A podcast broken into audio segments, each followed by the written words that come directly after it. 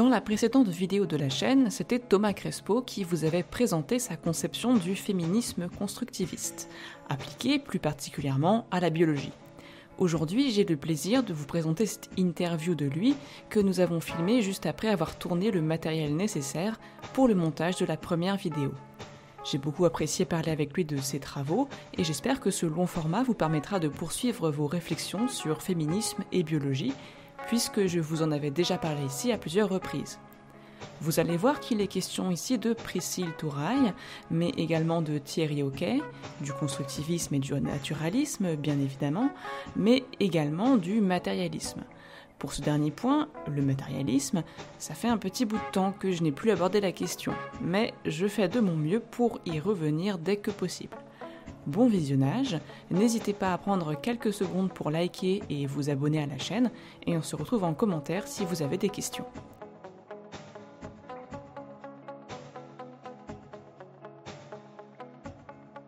Donc bonjour Thomas Crespo et merci d'avoir bien voulu répondre à cette interview qu'on va faire aujourd'hui.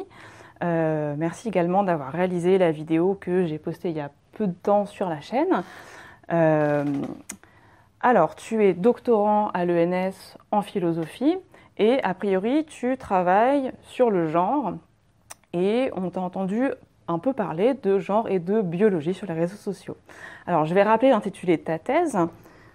Tirer parti de la reconceptualisation de la nature par les études de genre, un nouveau sujet politique est-il possible?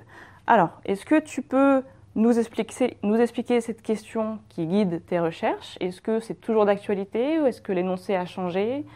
Euh, Comment ça se passe? De quoi parle ta thèse alors? Ouais.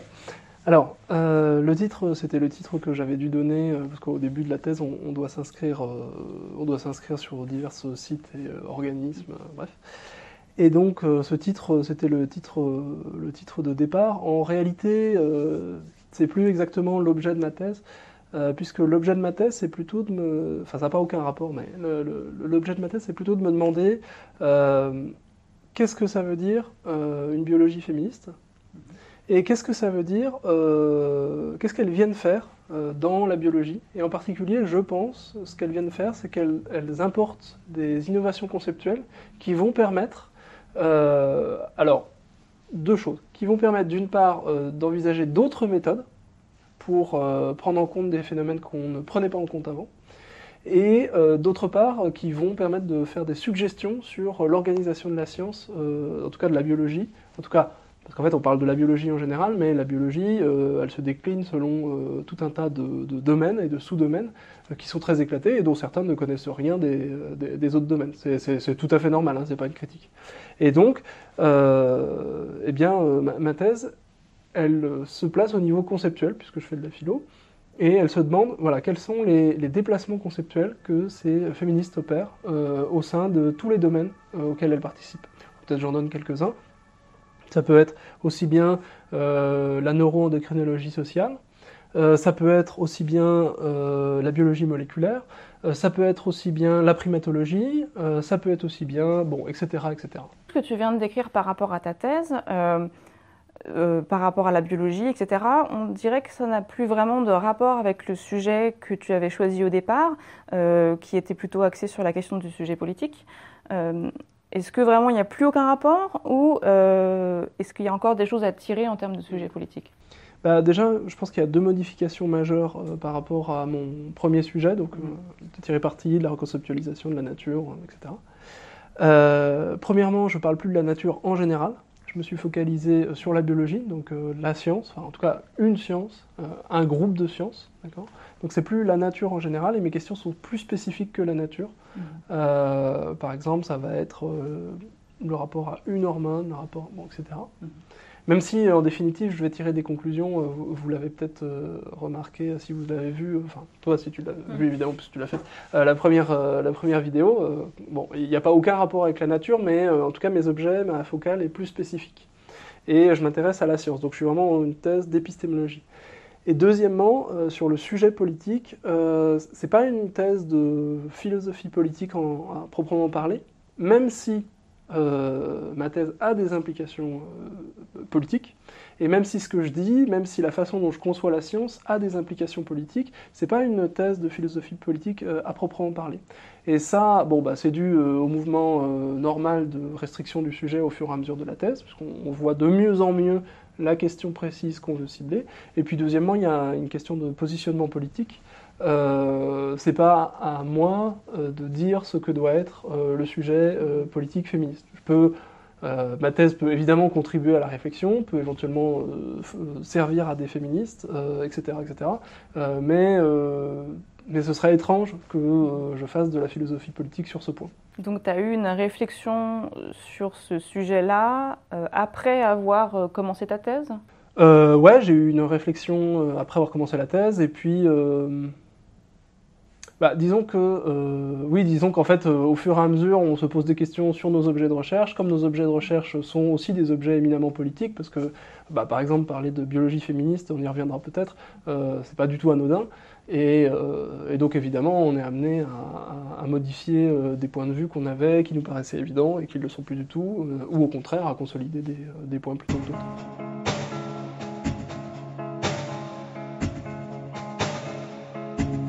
Alors maintenant qu'on est un peu mieux orienté sur euh, ce que tu dis dans ta, dans ta thèse, euh, est-ce que tu peux nous décrire un peu le corpus que euh, tes recherches t'amènent à étudier? Alors, c'est pas une question facile parce que mon sujet me fait toucher à pas mal de. Ben, un corpus assez vaste.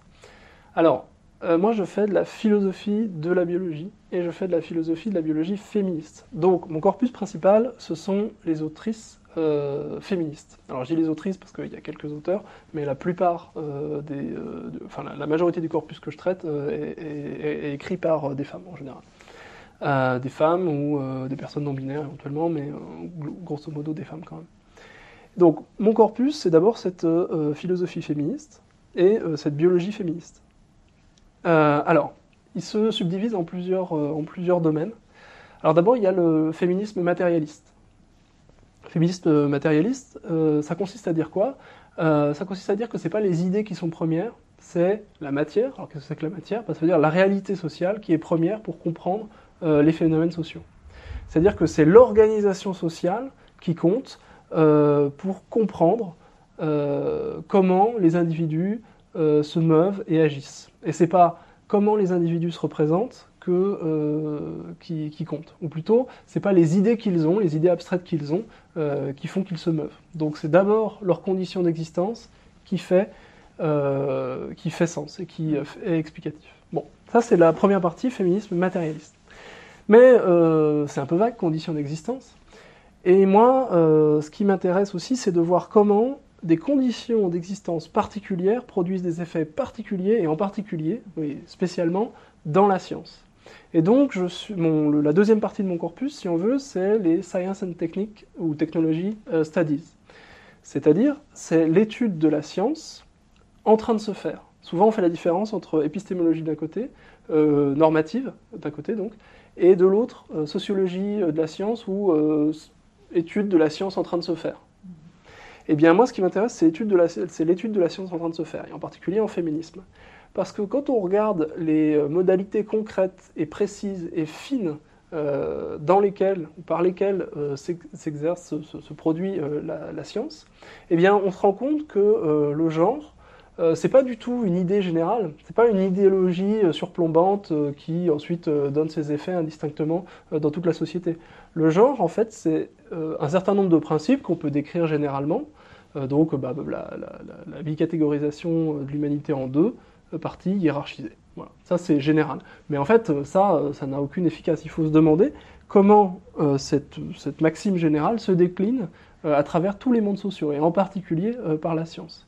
Et donc, les STS, les Science and Technologies Studies, eh bien, nous donnent des informations là-dessus. Ils nous montrent comment, précisément, dans chaque sous-domaine, eh bien, la matérialité des conditions d'existence font d'une idéologie générale, enfin qu'on peut décrire généralement, euh, font euh, des, des, des, maximes particulières dans euh, chacune des sciences, chacun des sous-domaines, chacun des, des énoncés des sciences contemporaines. Mmh. Alors ça, ça fait deux. Ensuite, troisièmement, alors là c'est très difficile de donner un nom qui soit pas polémique, mais moi je suis intéressé, par, là je vais dire un peu des gros mots, mais disons, j'appellerais ça par le féminisme post-structuraliste. Alors, j'ai dit que c'était la réalité matérielle qui comptait, mais dans la réalité matérielle, contrairement à ce qu'on pourrait penser, bah, il y a le langage. Parce que euh, nous exprimons euh, la réalité matérielle euh, à travers le langage, et ce langage, il a une efficacité. Si j'insulte quelqu'un, il réagit. C'est ça que ça veut dire. Mais pas que. Euh, je peux par mes paroles mettre mal à l'aise euh, des gens. Et puis je dis euh, le langage, mais le langage, en fait, il passe aussi par, enfin, il passe par le verbal, mais il passe aussi par le non-verbal. Bref, ce qui m'intéresse, c'est donc ce qu'on appelle le féminisme post-structuraliste. Enfin, c'est la, la troisième branche ou la troisième partie de mon corpus. Et donc, c'est une étude de ce que produit le langage, de ce qui passe et de ce qui ne passe pas par le langage et euh, qui euh, vient modifier la réalité sociale euh, dont je parlais tout à l'heure. Et la réalité sociale, en fait, je veux dire l'organisation de la science, la manière dont on se la représente, ce, à quoi on pense lorsqu'on écrit un article et ce à quoi on ne pense pas, et ainsi de suite. Je donne un exemple très simple. C'est un article célèbre que j'avais déjà cité dans la, vidéo, la vidéo précédente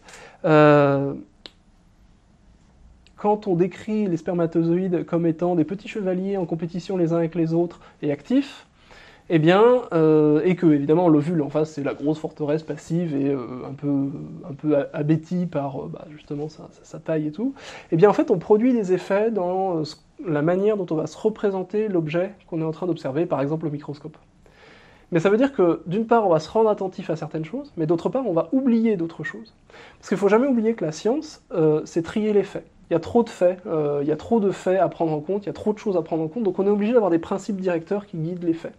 Eh bien, euh, le genre, euh, c'est un de ces principes directeurs. Et en particulier, ici, pour l'étude de la fécondation, eh bien, il y a tout un tas de phénomènes, notamment de coopération entre les spermatozoïdes qu'on ne voyait pas forcément à cause de cette représentation comme des, compétiteurs. Et on voit bien d'où ça vient cette représentation. C'est qu'en fait, les spermatozoïdes, c'est des petits garçons ou des, hommes. Et, euh, et puis l'ovule, bah, c'est censé, être euh, une femme alanguie qui attend euh, son proche chevalier. Donc il y a vraiment cette représentation-là. Et de l'autre côté, bah, évidemment, on ne voyait pas les phénomènes d'activité, alors du coup il faut prendre les mots avec des pincettes, d'activité de l'ovule dans la fécondation. Voilà. Donc, importance au langage dans la mesure où le langage fait partie intégrante de, notre, de la matérialité de notre monde social. Et puis j'ai dit ce qu'on voit et ce qu'on voit pas.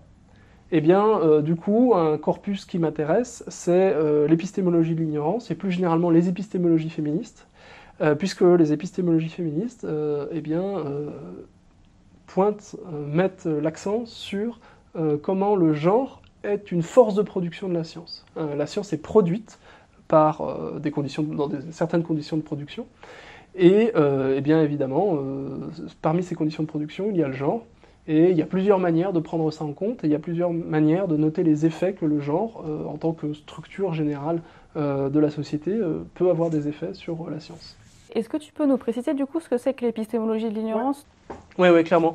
alors l'épistémologie de l'ignorance, ou agnotologie si on veut être un peu pédant. alors il y a plusieurs auteurs et autrices qui sont connus. souvent l'épistémologie de l'ignorance, ça ça s'intéresse à des sujets, euh, bon, par exemple sur le tabac ou des choses comme ça, comment euh, des grandes entreprises industrielles euh, ont entretenu le doute et l'ignorance au sein du public pour que eh bien, les, législations contraignantes sur le tabac soient retardées, ou que la prise de conscience par le public soit retardée. Prise de conscience, donc en fait, l'ignorance a été entretenue, et, bah, entretenue par les, des groupes industriels. Bon. Mais ça veut dire qu'on ne voit plus l'ignorance seulement comme une absence de connaissance, mais comme une force productive, productrice. Euh, c'est-à-dire que d'un côté, il y a la production de la connaissance, mais parallèlement, symétriquement, il y a euh, la production de l'ignorance. Il y a des choses qu'on sait et des choses, et parallèlement, il y a des choses qu'on ne sait pas. Mmh. Eh bien, euh, dans le genre, il y a par exemple un article de Nancy Twana qui s'appelle Coming to Understand, euh, qui montre comment, eh bien, euh, précisément, il y, a une, il, y a une, il y, a un enjeu autour de l'ignorance des dominés. Parce que eh bien, ça donne du pouvoir en fait sur, sur, bah, sur ces dominés. Et donc il y a un enjeu à entretenir cette ignorance. Alors après l'article est long et il définit plusieurs types d'ignorance, il, montre comment ça se passe, mais je trouve que c'est intéressant de, de, de, se poser ce genre de questions parce que ça permet tout de suite de se demander mais à qui profite la science? Pourquoi elle est faite cette science-là? Pourquoi on pose cette question et pas une autre? Parce que pour les gens qui seraient un peu, euh, qui seraient un peu euh, réticents à l'idée que la science est politique, bah d'accord, mais dites-vous au moins une chose. Euh, on ne peut pas tout traiter. Et donc il y a des questions qui sont sélectionnées. Et comment elles sont sélectionnées ces questions? Pourquoi on travaille sur ça et pas sur autre chose? Pourquoi on a du Viagra, mais qu'on a fait la première échographie complète du clitoris date de 2007, par exemple? Pourquoi le, traitement de l'endométriose est bah, relativement, voire relativement euh, très inefficace euh, encore, euh, encore aujourd'hui. Bon, alors que c'est une maladie qui est connue depuis des décennies. Bon, etc., etc.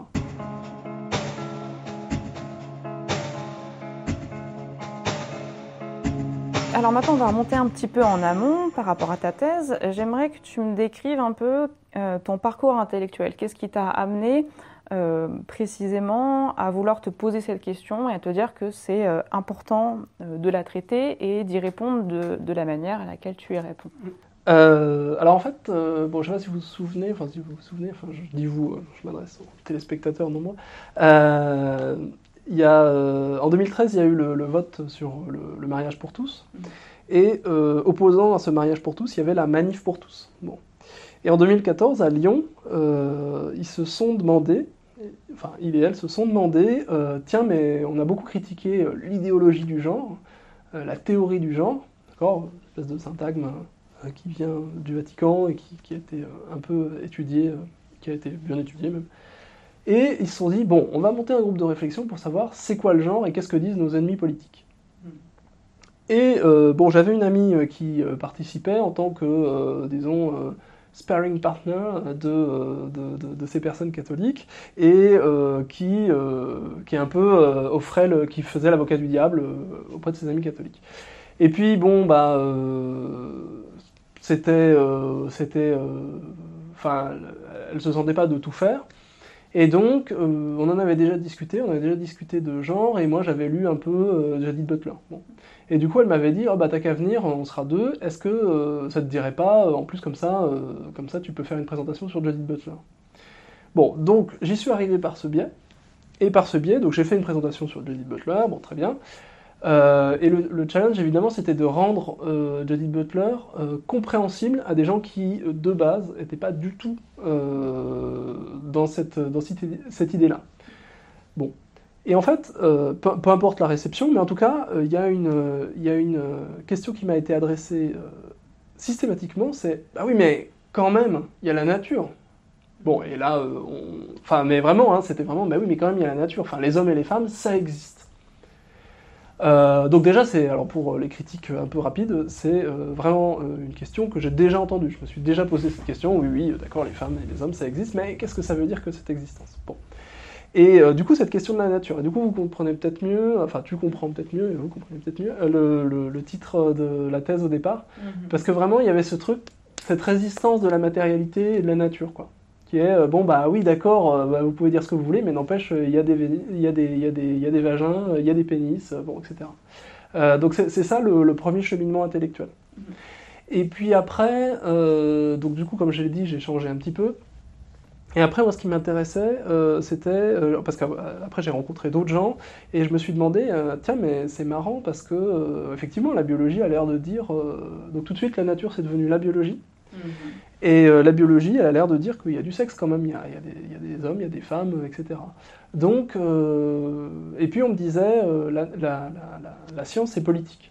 Et du coup, je voulais comprendre aussi, c'est quoi, qu'est-ce que ça veut dire la, science est politique. Et du coup, j'ai restreint mon sujet à la biologie. Euh, pour comprendre pourquoi euh, les féministes pouvaient dire euh, bah, ce qu'elles disent, qu'on a vu un petit peu dans la, dernière vidéo, et, pourquoi en fait c'est pas du tout un mal d'abord de pas toujours s'appuyer sur la biologie, et deuxièmement éventuellement de critiquer la biologie. Parce qu'en réalité, eh bien, la biologie c'est une science, et donc comme toutes les sciences elles sont critiquables, parce que eh bien, leurs modes de production sont, discutables et produisent des, effets qui sont eux-mêmes discutables. Ce qui ne veut pas dire qu'évidemment, je, le précise aussi, qui ne veut pas dire qu'il faut jeter la science. C'est juste, en fait, la science est une entreprise critique, et, et, donc, et donc il faut la critiquer.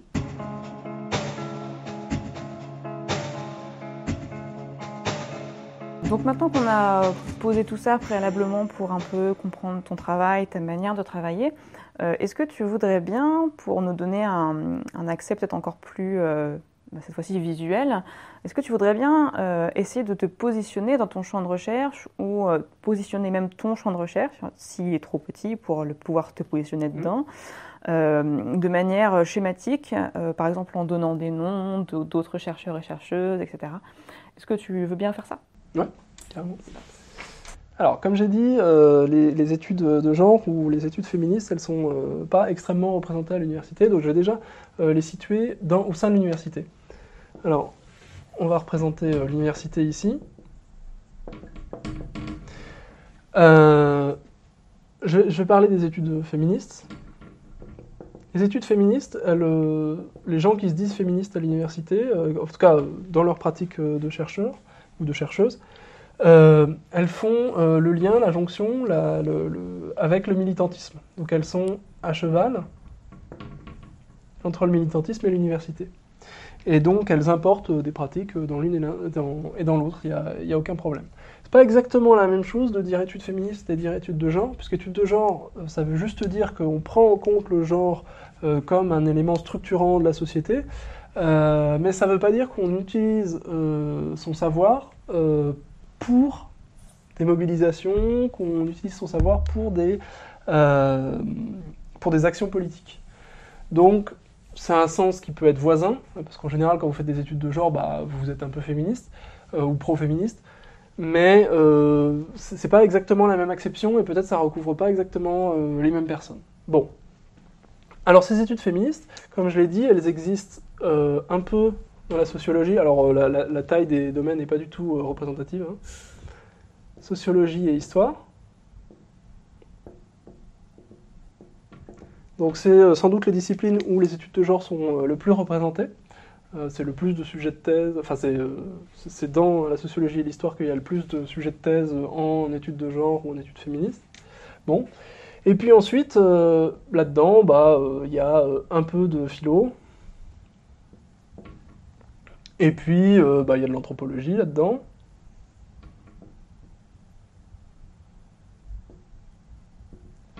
Et puis, euh, bon, bah, il y a, d'autres disciplines comme, par exemple, bah, les sciences politiques, par exemple. Bon, et puis je me laisse un espace, si j'en ai oublié, j'ai dit qu'il y avait quand même quelques chercheuses féministes en biologie, bon. donc je, me laisse un espace d'oubli. Bien. Alors, euh, moi, ce qui m'intéresse, c'est cette zone-là, la philosophie et euh, l'anthropologie. Donc maintenant, je vais zoomer grâce à un système ingénieux qui s'appelle effacer puis euh, refaire des traits. Alors, donc on a la philosophie, et puis je vais mettre à côté l'anthropologie, parce que sinon je vais vraiment avoir personne. Et ces philosophies, cette philosophie et cette anthropologie, je vais même m'intéresser à la philosophie des sciences, et même à la philosophie de la biologie. Donc ça fait des petits cercles de plus en plus petits. Et alors si je fais de la philosophie de la biologie féministe, bon, franchement en France, il n'y a pas grand monde à part euh, Thierry Houquet. Et ça tombe bien, il est déjà passé sur la chaîne. Je croirais que c'est fait exprès. Donc on a euh, Thierry Houquet. Donc il va falloir que je me positionne par rapport à Thierry Houquet. Et puis ensuite en anthropologie, euh, en anthropologie, mais qui s'intéresse à la biologie, et bien en fait, il n'y a pas tant de monde que ça en France. Alors en fait, il y a eu des, y a des ouvrages euh, de, gens qui sont d'ailleurs très très bien, mais actuellement, qui travaillent vraiment à plein temps sur ce genre de sujet, et bien pour le même, niveau, c'est Précis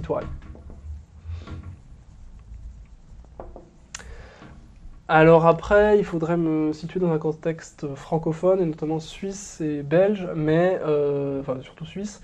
Euh, mais en fait, ils font pas vraiment euh, ce que moi j'appelle philosophie féministe. Donc en réalité, ça va pas nous mettre exactement dans le même champ, en tout cas au sens où moi je l'entends. Donc en fait, il y a deux personnes avec qui je vais devoir, enfin par rapport à qui je vais devoir me situer.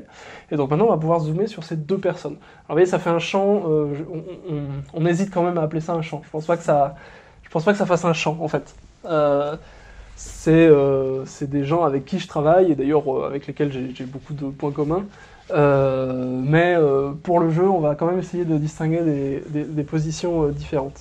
Alors, par qui on commence? On va commencer par Prissy Touraille. Allez. Alors, euh. Alors moi, euh, la manière dont je me distingue de Précis alors vraiment ça a été euh, un peu fondateur, j'ai fait, tout à l'heure mon, parcours intellectuel.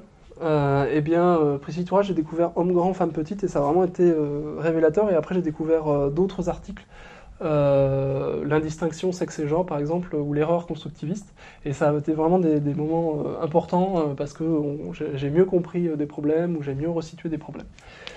Alors, pour comprendre mon désaccord avec Précitoire, il faut voir où elle s'ancre. Et elle s'ancre dans le féminisme matérialiste français.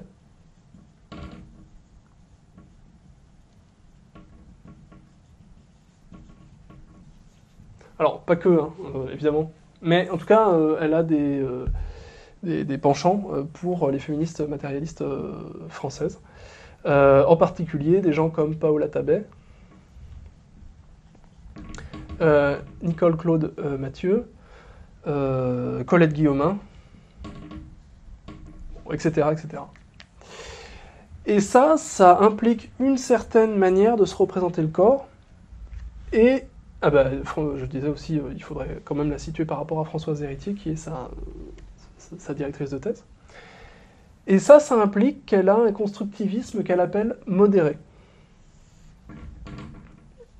Donc sa famille euh, philosophique, si on veut le dire comme ça, constructivisme, modéré. C'est, euh, si, si, vous voulez, sa famille philosophique. Bon, il me semble. Peut-être que je me trompe, peut-être que Précis me, contredira. Et, à mon avis, elle estime qu'on est allé trop loin euh, dans le constructivisme, et donc il y a un constructivisme radical, euh, qui finit par embrouiller les choses, et qui finit par euh, nous rendre incapables de nous saisir de certaines questions. Donc, je pense que euh, ce que Précis aimerait faire, c'est revenir à un constructivisme modéré pour repartir sur des bases plus saines et se rendre capable de comprendre euh, ce que fait le genre au corps, mais sans nier euh, les apports de la biologie. Et ben moi je pense que ça c'est une mauvaise manière de comprendre le constructivisme. Et là, je renvoie, je, je refais peut-être pas tout le chemin, mais je, renvoie à la vidéo qu'on avait euh, déjà fait. Euh, je pense que c'est une mauvaise manière de, comprendre le constructivisme, parce qu'à mon avis, au contraire, avec ce constructivisme radical, qui a des limites évidemment, eh bien, euh, ce constructivisme radical, il a permis de mieux comprendre des choses que ne comprenait pas le constructivisme modéré, alors, euh, évidemment, euh, il y a des choses que du coup euh, on comprend moins bien, où il y a des accents qu'on a mis, qu'on comprend, enfin qu'on aurait pu mettre ailleurs. Et il me semble qu'on peut faire fond sur ce constructivisme radical pour aller plus loin et comprendre les, liens entre biologie et le reste. Biologie et, bah, disons, entre le biologique et le social. Et donc, plutôt qu'un plutôt que, élaguer dans tout ce qui, euh, est euh, allé trop loin, moi je considère qu'en réalité on peut faire fond là-dessus et bah, évidemment euh, on va poser d'autres questions, d'autres problèmes. Il y a certaines choses qu'on va abandonner parce que soit on les a déjà traitées, soit en fait c'est des impasses. mais il me semble qu'on on peut, on peut faire fond là-dessus. Voilà, ça c'est ma différence avec Précis Touraille. Précis Touraille veut prendre une autre direction en revenant un peu en arrière sur le constructivisme radical. Euh, moi je veux euh, continuer euh, dans cette direction, mais évidemment en inventant autre chose. Alors maintenant, Thierry OK, alors sur lequel, enfin, qui a déjà fait une vidéo par ici, je crois. Il sera, en vert, j'espère que ça lui plaira.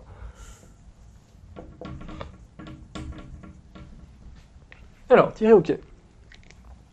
Alors, euh, là encore, euh, je me distingue de lui, mais vous voyez, je me place sur le terrain du constructivisme et du naturalisme, parce qu'au fond, je pense que c'est ce qui nous oppose. Alors, je pense aussi parce qu'on n'a pas les mêmes corpus. Euh, moi, je, serais prêt, enfin, je serais proche, si on veut, d'Anne Sterling, parce que je trouve que sa manière de poser les questions est extrêmement fructueuse. mais je pense qu'on n'a pas exactement les mêmes corpus, bon, déjà avec Précy et puis avec Thierry Hockey. Euh, et euh, du coup, ça, explique aussi nos, changements, enfin nos approches différentes.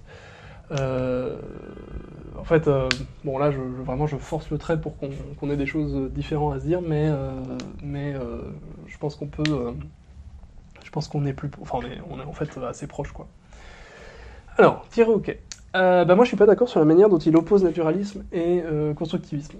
Donc, euh, je ne sais pas si vous vous souvenez dans la vidéo que vous avez euh, évidemment vue, mais euh, il dit que d'un côté, il y a les naturalistes, qui disent qu'en gros, tout est du sexe et que, je crois qu'il fait ça comme schéma, et il y a un peu de genre, donc c'est-à-dire il y a globalement du sexe, et puis bon, bah, il y a des trucs qu'on laisse à la culture.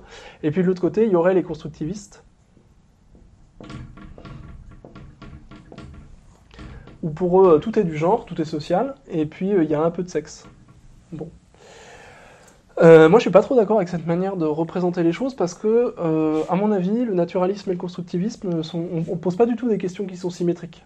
Euh, pour le constructivisme, c'est la question, c'est quels sont les effets des représentations sur la réalité? C'est-à-dire comment, alors au départ, la réalité sociale est construite et produite par, par nos représentations. La question du constructivisme, c'est pas bon bah la peste, ça produit tel effet. La question c'est comment la peste en vient à produire tel effet, sachant que, en fait, la peste, c'est déjà une manière de se représenter ce qui nous arrive. Et en réalité, euh, on a des comportements très différents si on se représente la peste comme un châtiment de Dieu. Si on ne conceptualise pas ça comme une maladie, mais comme un châtiment divin. Et du coup, ça, ça a des conséquences, évidemment, euh, différentes dans la manière dont on va la traiter, la manière dont on va réagir, dans la manière, etc., etc. Ce qui ne veut pas dire, évidemment, que la peste ne euh, va pas nous tuer quand même. Mais ce qui veut dire qu'on euh, ne peut pas comprendre, euh, à mon avis, euh, ce que c'est que la peste, par exemple, au XIVe siècle, si on ne comprend pas ce que veut dire la peste pour les individus. Alors, évidemment, ça veut dire la mort, d'accord. Mais on ne peut pas comprendre la réaction des individus, comment ils s'en emparent, comment ils réagissent ensuite, si on ne met pas en relation des effets biologiques qu'on peut caractériser et la manière dont ces effets sont pris en charge, ces effets sont euh, augmenté, amoindri ou modifié euh, par euh, les comportements sociaux, les réactions et ainsi de suite. Parce que c'est ça qui est important et c'est ça qui, in fine, va faire qu'on s'oppose au naturalisme quand on est constructiviste, parfois. C'est que, bah, évidemment, en fonction des attitudes que vous avez, vous allez modifier les effets que certains êtres naturels vont avoir sur vous. Par exemple, euh, la peste, eh bien, elle ne va pas avoir les mêmes effets sur vous si vous en êtes prémuni ou si vous n'en êtes pas prémuni. Si vous avez des, si euh, vous mettez des gens en quarantaine, si vous n'avez pas mis des gens en quarantaine, et ainsi de suite. D'accord? Et donc, ce n'est que secondairement que le constructivisme a un effet sur euh, les êtres naturels. Par exemple, eh bien, je pas moi, les rats, les rats, les puces du rat, puis la peste. Bon. En revanche, euh, le naturalisme, c'est une thèse qu'on appelle ontologique. Le naturalisme, ça veut d'abord dire pardon, que tout est naturel. Oula. Donc c'est une thèse qu'on appelle ontologique. C'est une thèse sur la réalité. Qu'est-ce que ça veut dire tout est naturel? Ça veut dire qu'il n'y a pas de choses surnaturelles, ou ça veut dire qu'il y a euh, euh, une seule substance, que le monde est entièrement naturel. Il n'est pas euh, naturel d'un côté et social de l'autre. C'est-à-dire qu'il n'y a qu'un seul type de loi qui s'applique euh, au monde entier.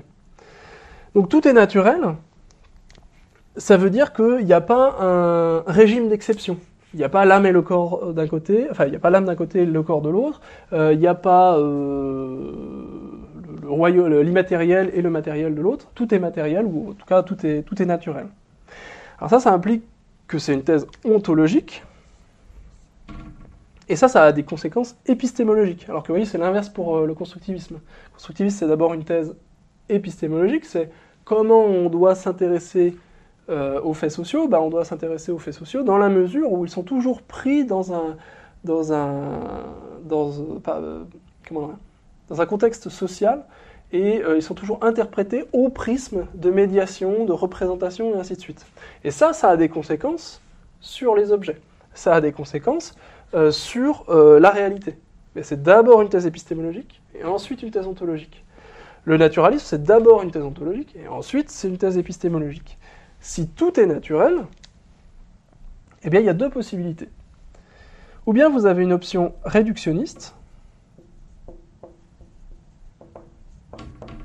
qui dit puisque tout est naturel, eh bien tout est exprimable euh, dans les lois de la nature. Donc là c'est simple, vous faites, euh, bah, je sais pas, vous mettez la physique ici, vous mettez la chimie au-dessus, vous mettez, bon, la biologie, alors comme j'ai plus de place, je vais mettre la socio direct, hop, la sociologie. Donc tout ce qui se passe à un niveau social est réductible à un niveau biologique, tout ce qui est biologique est réductible à un niveau chimique, tout ce qui est, est euh, chimique est réductible à un niveau physique. Bon, ça c'est la théorie. En général, le réductionnisme il est plus local, parce que ce n'est pas toute la biologie, euh, c'est une partie de la biologie. Bon. Et donc, euh, quand on est réductionniste, on prétend qu'un niveau, euh, un niveau supérieur est réductible au niveau inférieur. Bon. Mais on peut aussi avoir des, euh, thèses non réductionnistes, qui veut dire que bah, le social, c'est pas, pas une création ex nihilo, au sens où tout ce qui est social a d'abord été produit par des lois naturelles. Euh, c'est euh, parce que la biologie nous permet euh, un certain nombre de libertés que on peut avoir ce qu'on appelle des phénomènes sociaux. Mais on n'est pas obligé de dire que les phénomènes sociaux sont réductibles à la biologie. On peut considérer que certaines lois, certains domaines, par exemple le social, émergent de niveaux plus fondamentaux c'est-à-dire qu'ils acquièrent une certaine autonomie, et qu'ils ne sont pas réductibles au niveau plus fondamental, par exemple la biologie. Bon, si on comprend ça, bah moi je suis euh, naturaliste de ce point de, vue-là. Je ne pense pas que euh, le social, euh, enfin qu'il y ait une coupure, par exemple, entre l'humain et les animaux. Simplement, je considère que pour bien comprendre ce que ça veut dire qu'un phénomène naturel euh, chez l'humain, euh, qui, a des effets chez l'humain, eh bien, il faut toujours se dire qu'un un phénomène naturel, il n'est jamais brut, il est toujours interprété. Et il y a des effets complexes, et c'est là euh, où la, thèse est compliquée, et c'est là où je, rejoins Thierry Hoquet, c'est quand même, enfin c'est difficile d'articuler naturalisme et constructivisme. il faut essayer à la fois de comprendre comment des objets qui préexistent, mais qui ne sont pas forcément d'ailleurs naturels, ont des effets sur le social. Donc, par exemple, comment, euh, pas, euh, euh, avoir certaines caractéristiques qui ont des effets sur le social. Mais il faut quand même comprendre que ces caractéristiques biologiques, elles sont toujours médiatisées par le social. Par exemple, avoir un handicap, par exemple, euh, par exemple avoir, une, euh, grande taille, par exemple avoir de la force physique, par, par exemple avoir une grosse voix, etc. Ce sont des caractéristiques qui, en elles-mêmes, n'emportent pas de conséquences directes et mécaniques sur le social. Ça, ne veut pas dire qu'elles n'en ont pas. Ça ne veut pas dire que avoir une grande force, par exemple, ça n'a pas une conséquence. Euh, ça n'a pas de conséquences sociales. Mais ça veut dire qu'il n'y a rien d'évident aux conséquences que ces euh, caractéristiques naturelles, ces objets naturels ont euh, sur la société. Ce qui veut dire que la nature, bien que tout soit naturel, eh bien, euh, la signification naturelle doit toujours être informée et lue au prisme des représentations du moment. Et là, il y a deux manières de le concevoir ou bien euh, on veut juste dire que eh bien, euh, euh, les, objets naturels ont des effets sur la société et ces effets sont fonction de discours qu'on a sur eux, ou bien même il peut y avoir des effets de feedback où des, certains contextes sociaux ont des effets sur les objets naturels et les, modifient. voilà en gros. Donc ça, ça, me permet de présenter un peu ma, ma position rapidement, mais que j'avais déjà fait dans la première vidéo. Et puis, ça me permet de, peut-être d'être un peu en décalage avec la présentation que Thierry Hockey fait du naturalisme et du constructivisme. Je ne pense pas qu'ils s'opposent frontalement, parce qu'effectivement, ils ont des points d'achoppement ou de friction, mais, euh, pas des, mais, ils ne sont pas euh, spontanément en, friction, je pense. Je pense que ce qui fait l'intérêt de croiser les deux approches, c'est plutôt que le constructivisme, comme le naturalisme, a des, enfin, ont euh, des, des, limites, et je, trouve que la confrontation des deux est, féconde, plutôt qu'elle ne consiste en une opposition massive. En fait, il faut construire cette opposition pour qu'elle soit intéressante, et je ne pense pas qu'il y ait d'opposition directe en réalité. Voilà.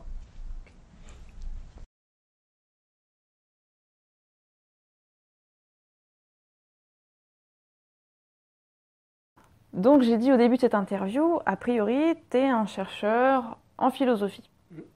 Euh, je pense que tu as déjà reçu un nombre considérable de, questions ou de petites remarques un, peu, euh, un petit peu pour t'aiguillonner.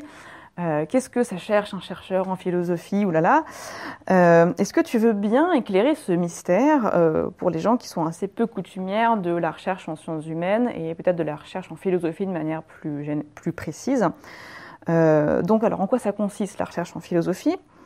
Euh, à quoi ça ressemble l'organisation générale de ton temps? Ça peut être sur une journée, sur une semaine, sur un mois, sur euh, l'ensemble de ta thèse.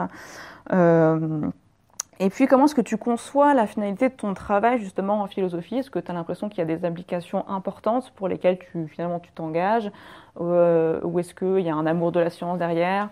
Alors, la recherche en philosophie, ça consiste en quoi? Ben, pour moi, la recherche en philosophie, c'est euh, la, recherche euh, à un niveau conceptuel.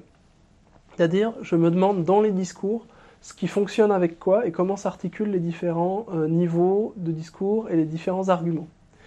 Donc, si vous voulez, je fais une, décomposition un peu analytique, si vous voulez, des argumentations et je comprends et j'essaye de, de, les resituer dans leur contexte, un contexte général, et euh, de, euh, bah, par exemple, de la science, euh, dans, tel chercheur, il répond à qui, pourquoi il fait ce discours, pourquoi il a besoin de tel argument pour répondre à tel, tel problème, et pourquoi il mobilise cet argument alors qu'il pourrait en mobiliser un autre. Et en fait, c'est ça tout le temps.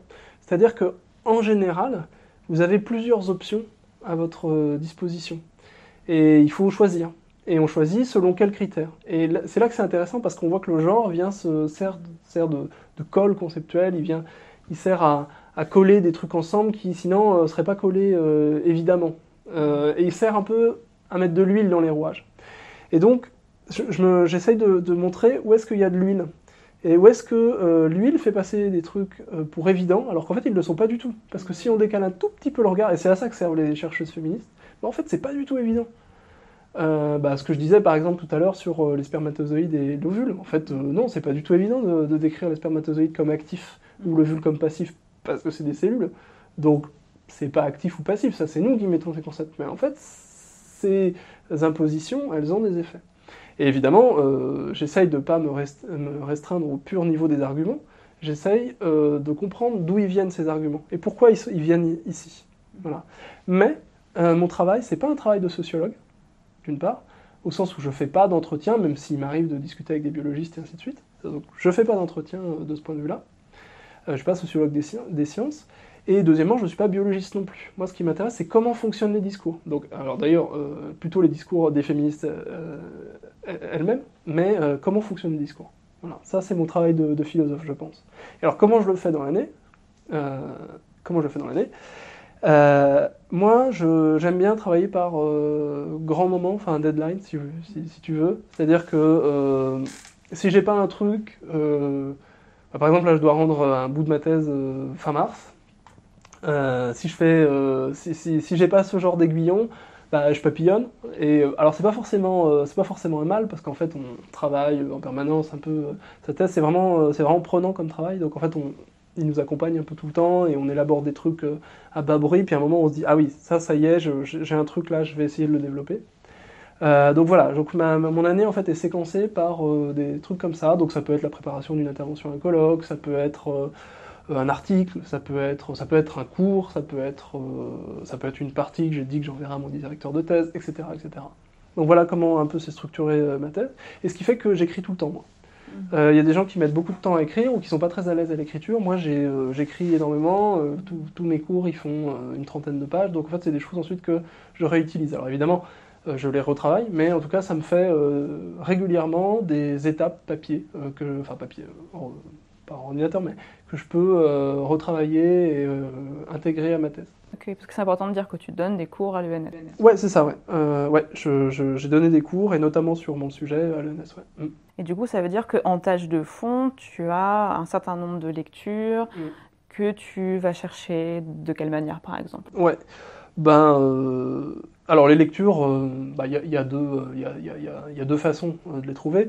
Ou bien euh, je consulte euh, l'énorme quantité de trucs que j'ai pas encore lus, évidemment. Et puis deuxièmement, euh, il faut faire des recherches. Et faire des recherches, ça veut dire quoi? Bah, Ça veut dire regarder les bibliographies d'ouvrages euh, ou d'articles qu'on consulte et se demander bon, qu'est-ce que j'ai pas lu, qu'est-ce qui est intéressant, euh, qu'est-ce que je peux jeter? Parce qu'évidemment, on peut pas tout lire. Et puis en plus, mon but, c'est pas ça non plus. Mon but, c'est pas de dire bon, bah ça y est, j'ai dit la vérité du féminisme en biologie. Mon but, c'est de dire bah voilà comment ça fonctionne le féminisme en biologie, qu'est-ce que qu'est-ce que ça apporte de nouveau, d'intéressant? Euh, donc il y a une phase, euh, bah, en fait il y a une grosse phase de réappropriation de lecture antérieure, parce qu'évidemment euh, si je lis aujourd'hui quelque chose que j'ai lu en début de thèse, bah, je le comprends pas du tout de la même manière, je l'interprète pas du tout de la même manière. Et même une, chose que j'ai lue à un moment, bah, un autre moment de mon argumentation peut servir autrement. Et après il y a une phase prospective, c'est est-ce que quand même j'ai lu les choses qu'il fallait lire? Et donc là, j'ai plusieurs moyens pour le faire.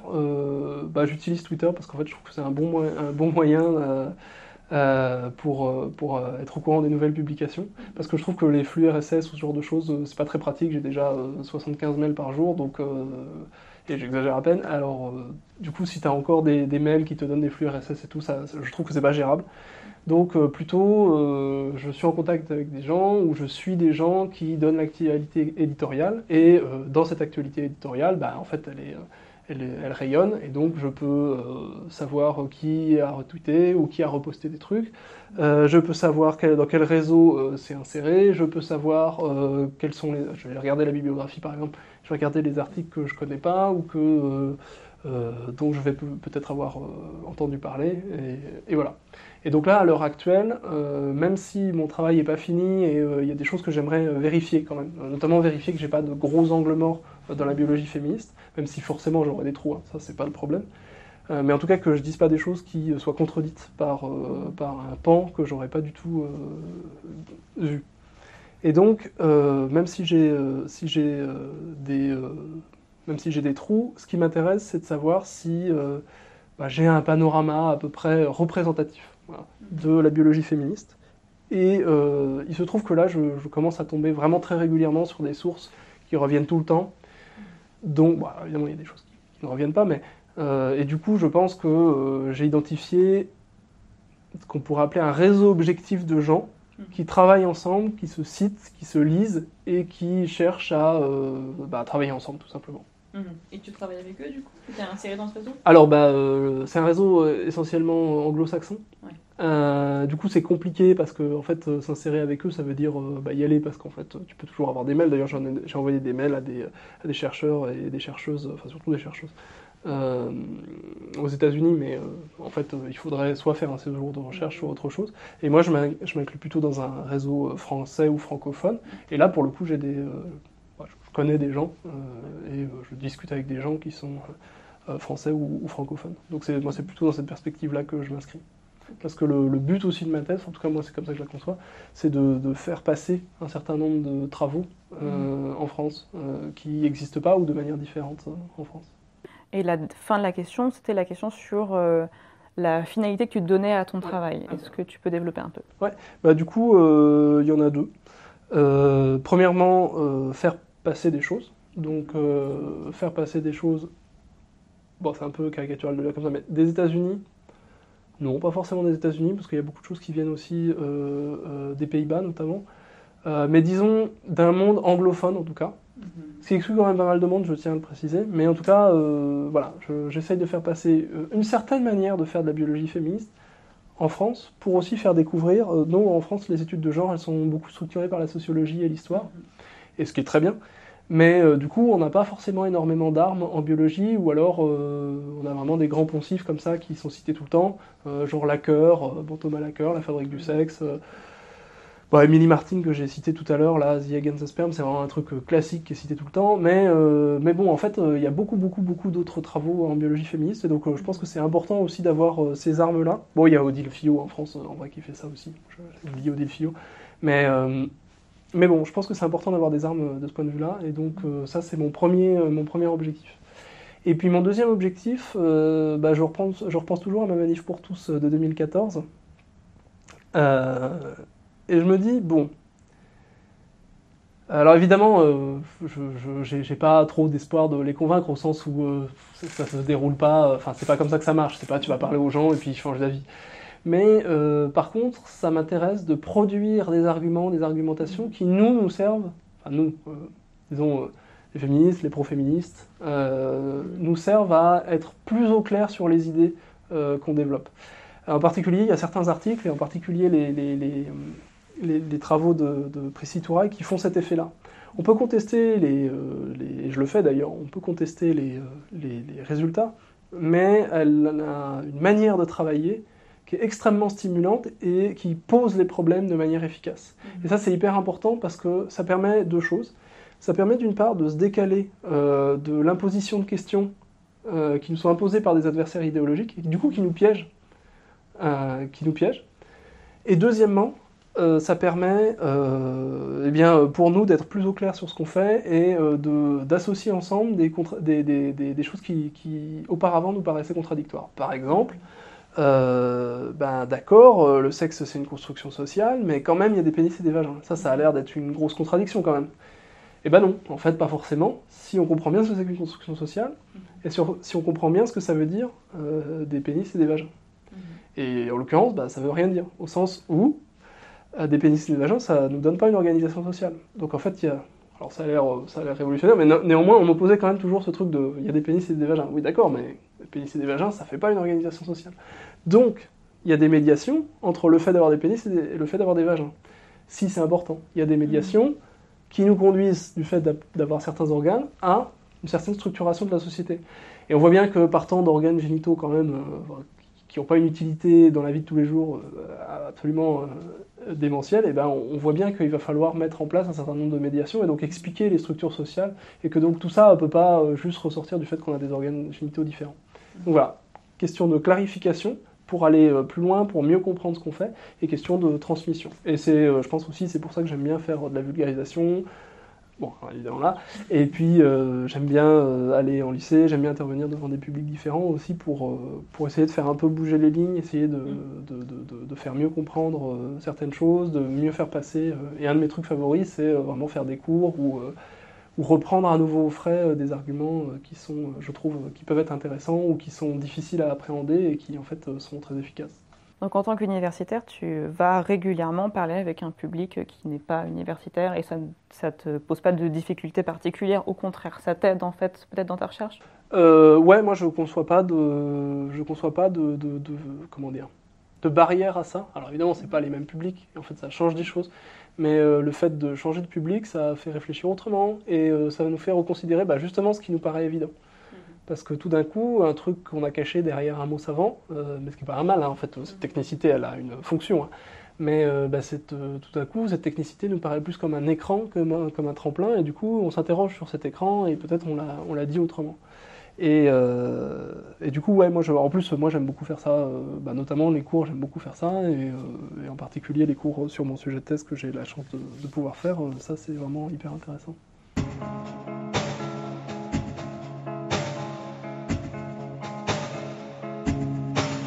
Donc on, on, le disait, il y a une partie importante de ton travail qui se confronte aux sciences dures, et notamment à la biologie, beaucoup à la biologie. Euh, c'est un terrain particulièrement difficile à pratiquer, il me semble, dans les études de genre. Euh, alors déjà, il peut y avoir parfois une certaine réticence des études de genre à se saisir de la biologie, euh, mais en même temps, on sait que un des premiers champs de recherche du féminisme, ça a été de s'intéresser à la biologie, d'en faire une critique épistémologique, etc. et puis du côté des biologistes, inversement, euh, il y a peut-être, tu, me diras si tu en as une certaine expérience, mais euh, il y a des réactions qui sont assez ambivalentes. Euh, à la fois, il y a un rappel au féminisme, aux études de genre, de l'idée que bah, il faut se soucier de la biologie. Enfin, rappelez-vous, on n'est pas que dans du discours, etc. Et puis, euh, inversement, lorsque les biologistes viennent découvrir euh, les travaux d'épistémologie féministe, bah là non plus ça va pas, puisque euh, on a l'impression de toucher à quelque chose qu'il ne faudrait pas toucher, puisqu'il y aurait une séparation nette entre ce qui relève du social et ce qui relève du biologique, parce qu'ils reprennent à, leur compte un peu cette, distinction soudainement. Alors, du coup, comment est-ce que tu travailles par rapport à la biologie? Est-ce que selon toi, il y a des ouvertures qui sont possibles à un certain travail transdisciplinaire, possiblement? Euh, si c'est pas le cas ou si c'est trop peu le cas, est-ce que tu penses que euh, à l'avenir c'est quelque chose qu'il faudrait développer ou est-ce que la critique doit rester externe et rester un aiguillon et ne pas ne pas chercher à s'intégrer particulièrement? Et puis dernier aspect à ton avis, c'est peut-être un, peu trop large, mais comment est-ce que euh, tu pourrais, comment est-ce qu'on pourrait faire mieux communiquer les sciences dites dures avec euh, les sciences humaines de manière générale? Alors, euh, déjà, je pense qu'il faut faire attention quand on dit transdisciplinaire, à pas mettre d'un côté les études de genre qui seraient les sciences humaines et sociales, ou qui seraient représentantes des sciences humaines et sociales, et de l'autre côté la biologie. Euh, il y a tout un tas de, féministes en biologie qui sont vraiment biologistes, ou qui ont fait œuvre de biologie, ou qui ont manipulé des données biologiques. Donc euh, en ce sens, elles interviennent dans le champ de la biologie euh, elle-même. par exemple, Rebecca Jordan-Young, quand elle, écrit son livre, donc, qui en anglais s'appelle Brainstorm, mais en français s'appelle Hormones, sexe, cerveau, qui a été traduit par Odile Fillot, et qui est vraiment un, un super livre, vraiment allez le lire si ça vous intéresse eh bien, elle reprend euh, des données, des analyses, des méta-analyses, et elle va dans le détail des analyses pour montrer comment euh, eh bien, euh, se glissent des approximations, des glissements, des, facilités qui minent en réalité le champ de recherche qu'elle investigue, qu'elle appelle la, théorie de l'organisation du cerveau. Euh, et qui euh, rendent caduques un certain nombre d'études, voire peut-être le champ complet euh, de, enfin ce champ de, la théorie de l'organisation du cerveau. Bon, du coup, la transdisciplinarité, elle se, plutôt, elle se fait plutôt entre, d'un côté, les grilles d'analyse, l'analyse critique développée par les études de genre d'un côté, et eh bien, les disciplines auxquelles elles ont à s'appliquer, auxquelles ces grilles d'analyse ont à s'appliquer. Mm-hmm. Euh, mais du coup, ça n'empêche pas du tout les études de genre d'être euh, en biologie ou d'être. Euh, et ainsi de suite. Mm.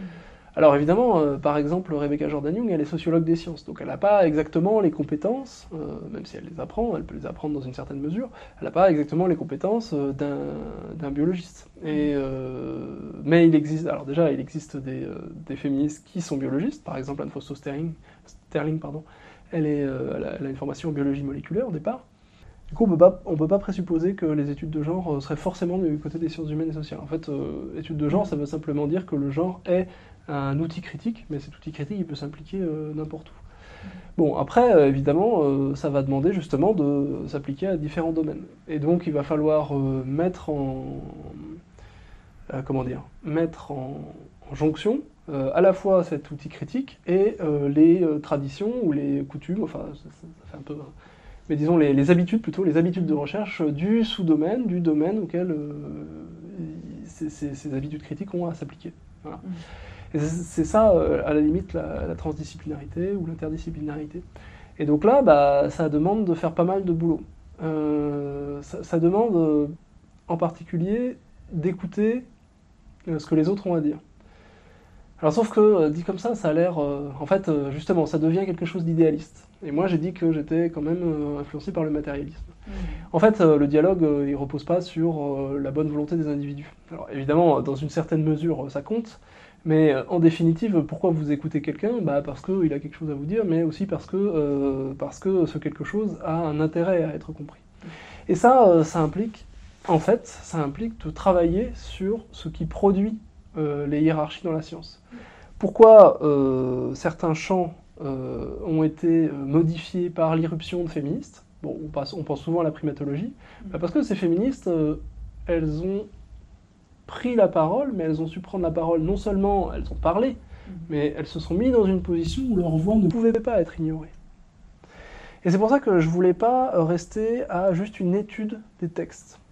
Je veux toujours rapporter quand même ces textes à un contexte euh, plus général euh, où les paroles peuvent avoir une chance de porter.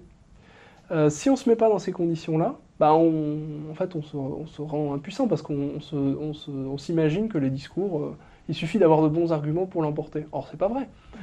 les études de genre, elles sont perçues comme des trucs militants, comme des trucs de sciences humaines et sociales. Et donc, eh bien, certains domaines de la biologie s'en fichent. Euh, au sens où ça les intéresse pas. Ça les intéresse pas, pourquoi? Parce que c'est des trucs de sciences humaines, donc c'est pas des, pas des sciences. Et encore une fois, cette hiérarchie, elle vient pas de nulle part, cette hiérarchie, elle veut pas rien dire, et ainsi de suite. Euh, de la même manière, j'ai dit tout à l'heure que des féministes ont, euh, ont, réussi à modifier le champ de la primatologie. Mais elles ont pu le faire parce qu'un certain nombre de femmes ont pu avoir des postes éminents. Mais donc ça veut dire que l'organisation générale euh, de la science euh, n'est pas anodine. Donc ça veut dire que ces combats ils doivent être aussi portés euh, plus généralement. Et c'est pas juste en faisant des politiques de représentation ah regardez vous aussi les filles vous pouvez faire de la science etc. D'accord mais donnons-leur les moyens de faire de la science. par exemple pour faire le lien avec une actualité brûlante, la précarisation de la recherche ça veut dire ça veut dire que ceux qui auront les moyens de faire de la science, c'est des gens qui auront un capital social, économique, etc., qui leur permet de résister aux années de précarité. Et bah, ça, c'est pas les femmes. En tout cas, c'est moins les femmes. Mhm. Euh, et s'il y a moins de femmes, euh, bah, peut-être qu'un certain nombre de points de vue euh, seront moins représentés. Mais en plus, si vous faites de la science en la fondant sur le précariat, en la fondant sur des financements privés, je ne dis pas que le financement privé est nécessairement un mal, mais en tout cas, il a des effets. Mhm. Et euh, ces effets, euh, c'est euh, sur les orientations de recherche. Et ces orientations de recherche, eh bien, elles seront peut-être plus en faveur du pouvoir qui existe déjà, puisqu'il a déjà les moyens de production et ainsi de suite, et un peu moins en faveur de dominer. Mmh. Et donc, vous voyez bien que toutes ces questions du, de, de, l'interdisciplinarité, de la transdisciplinarité, en tout cas dans le cas du féminisme, je crois, ne peut pas être détaché du reste. Pourquoi, en fait, on a besoin de travailler avec les autres? Bah, parce qu'il faut qu'on en sente un besoin, une urgence, et ainsi de suite. Et cette urgence, ce besoin, il a une histoire sociale et, euh, historiquement située. Voilà, donc c'est pour ça, c'est pour pas, euh, c'est pour pas, parce que parfois on pose la question de la transdisciplinarité ou l'interdisciplinarité, etc. On la pose de manière un peu, euh, un peu hors sol en fait. je, mm-hmm. pense que c'est important quand même de, se rappeler pourquoi on en a, enfin à quelles conditions quelqu'un veut bien travailler avec quelqu'un d'autre.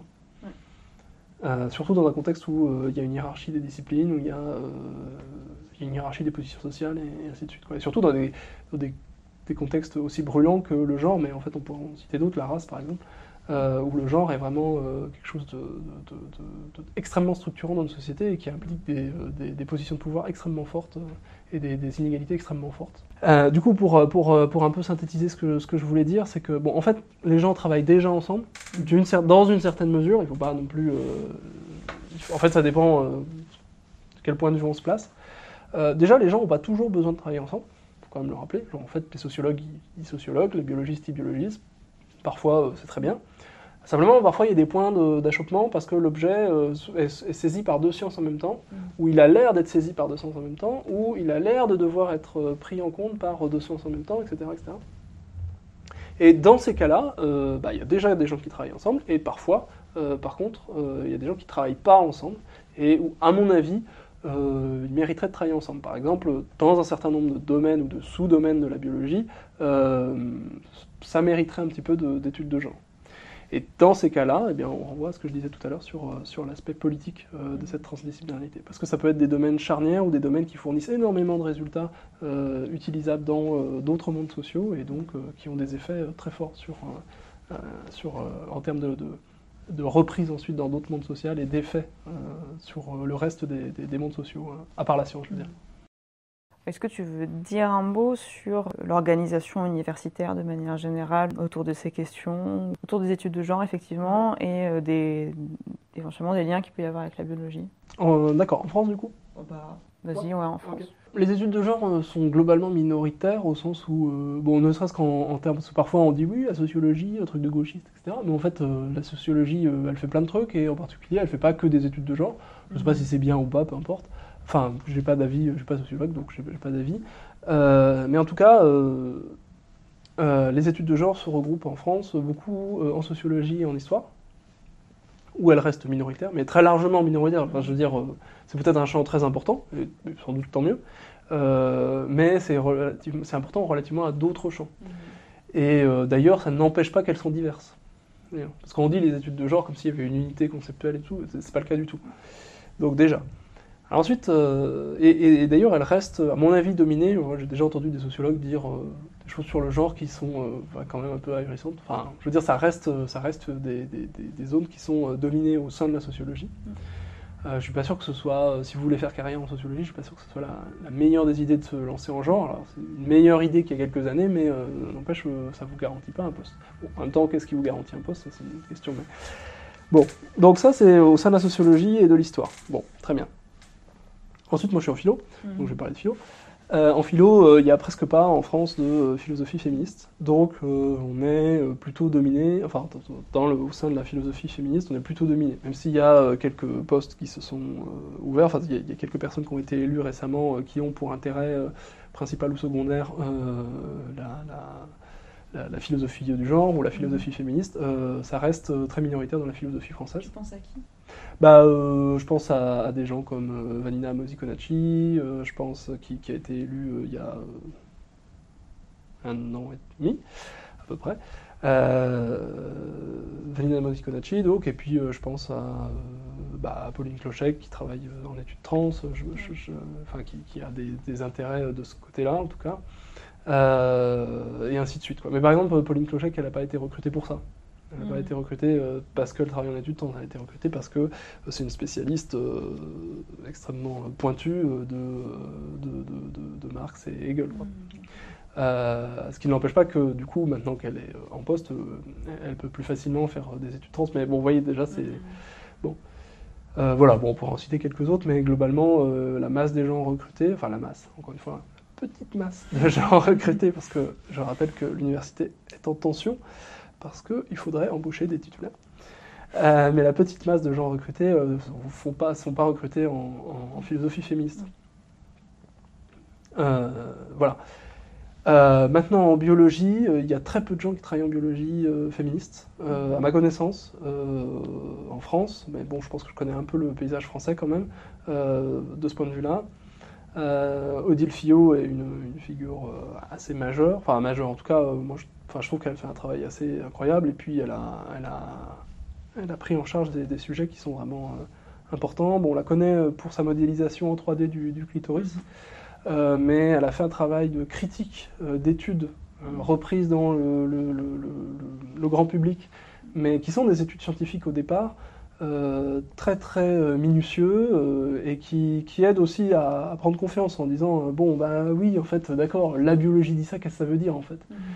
Euh, pas encore une fois pour tout jeter à la poubelle, mais pour dire euh, attends, euh, quand votre sixième sens féministe, par exemple, dit c'est bizarre cette affirmation, peut-être dites-vous bah ouais, allons voir l'étude, allons voir qu'est-ce qu'elle dit vraiment, qu'est-ce que parce qu'en fait il n'y a pas lieu d'être impressionné par la science. je pense qu'il y a vraiment une ça rejoint la question de tout à l'heure, il y a une dimension démocratique dans le travail que j'essaye de faire avec la science. Je pense qu'elle doit avoir cette dimension-là, parce que précisément cette organisation démocratique, cette ouverture, elle a forcément des effets sur le type de science qui est fait. Et ça, c'est, à mon avis euh, hyper important.